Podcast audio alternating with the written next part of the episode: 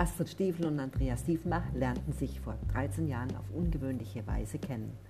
Während sie noch ihren ersten Traum verwirklichen und das erste kinderfreie Hotel im Bayerischen Wald führen, planen sie schon den nächsten Schritt, gemeinsam nach Ägypten auszuwandern. Sie nehmen dafür sogar das Angebot von RTL an und lassen sich bei den Vorbereitungen auf ihr künftiges Leben in der Sonne, ohne dabei auf Weißwurst verzichten zu müssen, begleiten. Doch zunächst muss das Hotel verkauft werden, was sich als unerwartet schwierig erweist. Dann überschlagen sich die Ereignisse. Eine Insolvenz lässt sich nicht verhindern, Internetmobbing holt vermeintliche Leichen der Stiefelbachs aus dem Keller und ein Strafbefehl erreicht sie sogar in Ägypten. Was der Beginn eines Abenteuerromans liest, ist der Kurzinhalt einer selbstironischen Autobiografie von Astrid Stiefel.